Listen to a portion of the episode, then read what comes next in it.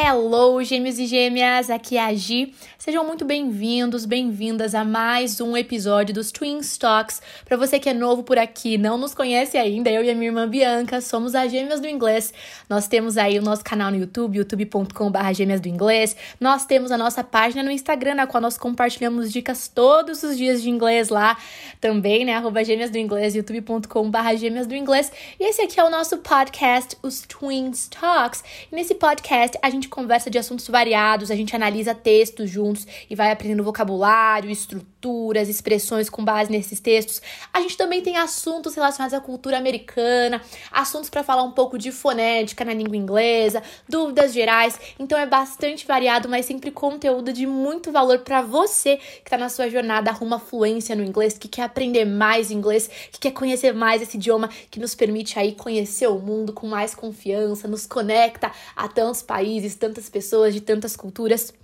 E é o seguinte, uma dúvida que muita gente tem, sério, muita gente tem em relação à pronúncia de algumas palavras que tem T no inglês. E qual que é essa dúvida mais especificamente?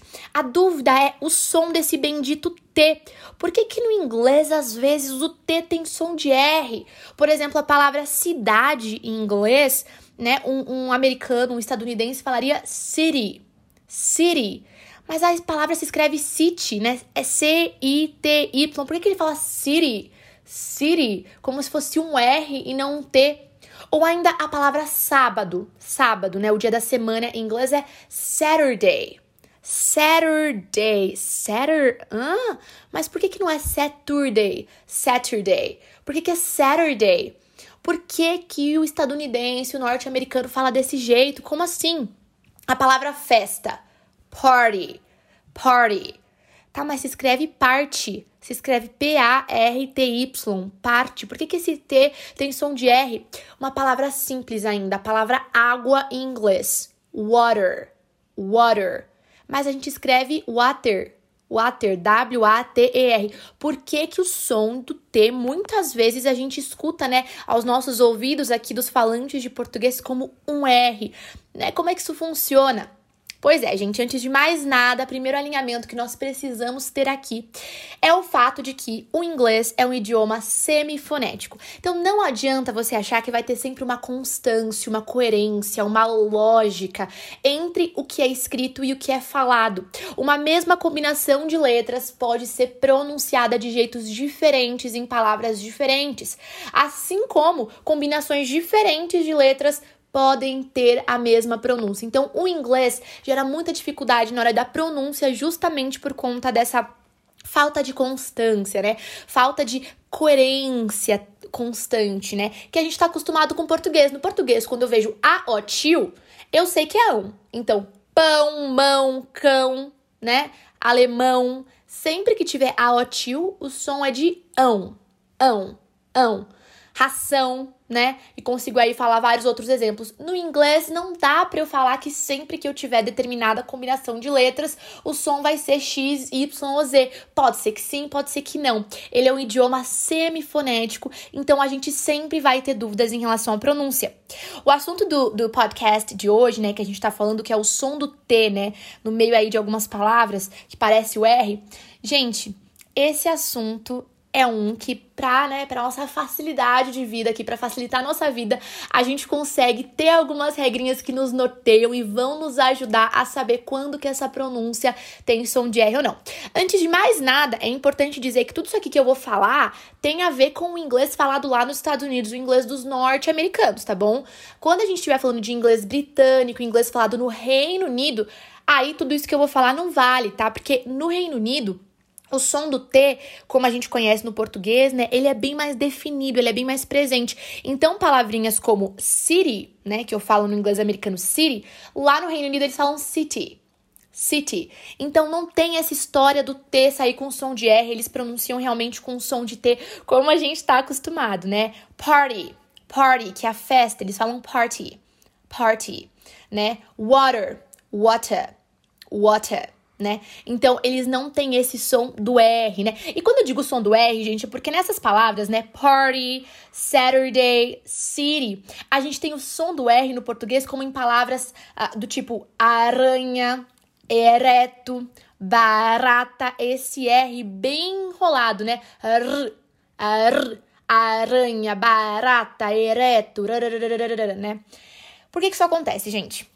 No inglês falado lá nos Estados Unidos, é muito comum no sotaque deles, na forma como eles pronunciam, que quando o T ou o double T, né, ou dois T's juntinhos, apareçam entre duas vogais, quando ele estiver aparecendo entre duas vogais, ou entre o R e uma vogal, a gente faz esse sonzinho enrolado, esse R, R, né? Do, do R em aranha, barata, ereto, né? City, Saturday, party, water, né? Quando a gente tá com o T aí na palavra entre duas vogais ou entre o R e uma vogal. Aí você me fala, teacher, mas nem todos esses exemplos que você deu eu tenho o T entre duas vogais ou entre o R e uma vogal. A palavra party, party, que é festa em inglês, eu pronuncio o T com som de R, party, mas a letra, né, a palavra, se eu for soletrar, é P-A-R-T-Y. Teacher, o T nessa palavra não tá entre duas vogais nem entre o R e uma vogal, tá entre o R e o Y. Pois é, aí entra a dica que eu vou te dar e que é para você nunca mais esquecer. In English, no inglês, as vogais são a, E, I, O, A, E, I, O, U. Eu vou repetir. A, E, I, O, U, I, O, and sometimes Y. E de vez em quando, e às vezes, and sometimes, às vezes, Y. Às vezes o Y. Y em inglês é Y. Então, as vowels in English are A, E, I, O, U, and sometimes Y. Sim, muitas vezes o Y se comporta como vogal e por isso ele entra nessa classificação. Por isso que party a gente tem esse som do T parecendo um R, porque tá entre o R e o Y, que é considerado também vogal em inglês. Então, olha que incrível, além de aprender sobre fonética, sobre pronúncia na língua inglesa, você acabou de aprender também que as vogais são I, O, A, E, I, O, U, and sometimes, e às vezes, o Y também, beleza? Vamos pensar em outros exemplos. Computer, computer, computador, né? Você não fala computer, computer, lá nos Estados Unidos, no inglês americano. No inglês britânico, normal, computer, computer. Mas no inglês americano, computer, computer. Eu tenho aí o T entre as vogais U e R. Então, r, r, computer, computer. Tem um personagem muito famoso que muita gente assistiu na infância, na adolescência. Tem muita gente que é muito fã do Harry Potter. Harry Potter, que é o Harry Potter. Harry Potter. R, r. Aí eu tenho um double T, né? O T duplo, dois T's, entre as vogais O e R, beleza? Lembra que eu falei que pode ser o T sozinho ou então o T a, duplo, né? O double T, dois T's. No caso de Harry Potter, a gente tem aí dois T's entre as vogais O e R. Um britânico falaria Harry Potter. Harry Potter, ok? Outro detalhe importante, gente, é que isso não acontece, tudo bem? Esse fenômeno desse T com som de R não acontece só em palavras isoladas, né? Muitas vezes o T vai aparecer entre duas vogais ou entre o R e uma vogal ao longo de uma frase, tudo bem? Pode ser que o T seja a última palavra de uma frase e a primeira palavra da, né, a, a última palavra numa frase, vamos reformular para isso aqui ficar claro.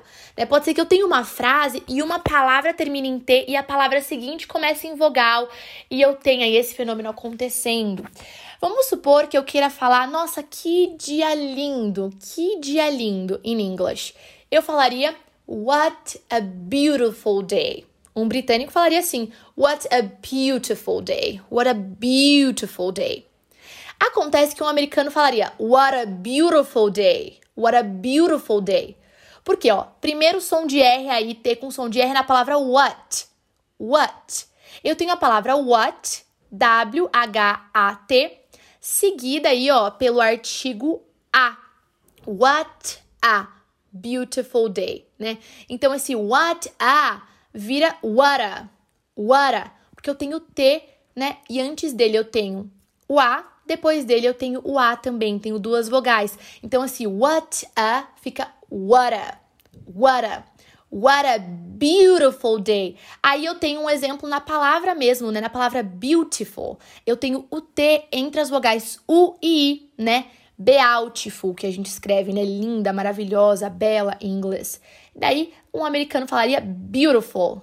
You're beautiful. You're beautiful, you know. Quem já ouviu essa música?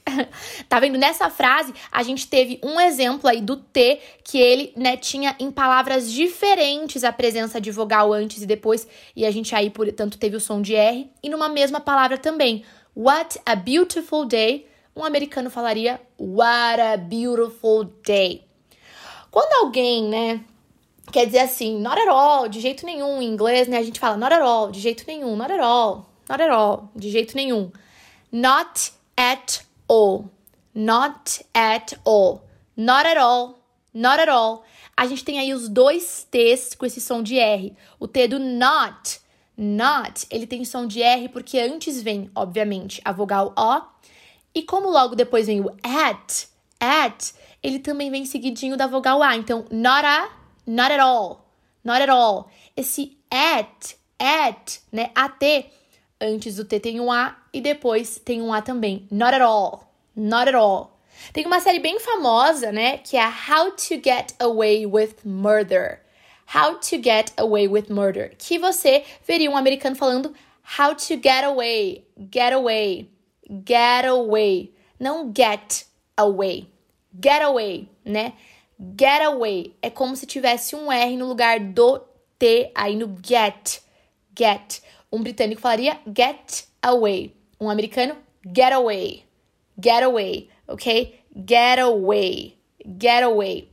Então, esse exemplo do How to Get Away with Murder também é um excelente exemplo para a gente ver aí a presença desse Tzinho com o som de R, né? Se eu quiser te perguntar, o que, que você está esperando, né, em inglês? What are you waiting for? What are you? What are you? What are you? De novo, ó, a palavra what termina com T e logo depois tem, a gente tem aí o verbo to be are, né? Então eu tenho aí o T posicionado entre duas vogais, mesmo que em palavras diferentes. Então, what are you waiting for? Eu fico com esse sonzinho aí do R. Bom, eu acho que depois desse podcast você já entende melhor o porquê que os americanos pronunciam tanto T com som de R. Eu espero que tenha te ajudado bastante, que você tenha mais convicção agora na hora de falar e não deixe a gente de acompanhar a gente em todas as nossas outras redes sociais, no YouTube, no Instagram, principalmente, e a gente se vê por aí. Take care.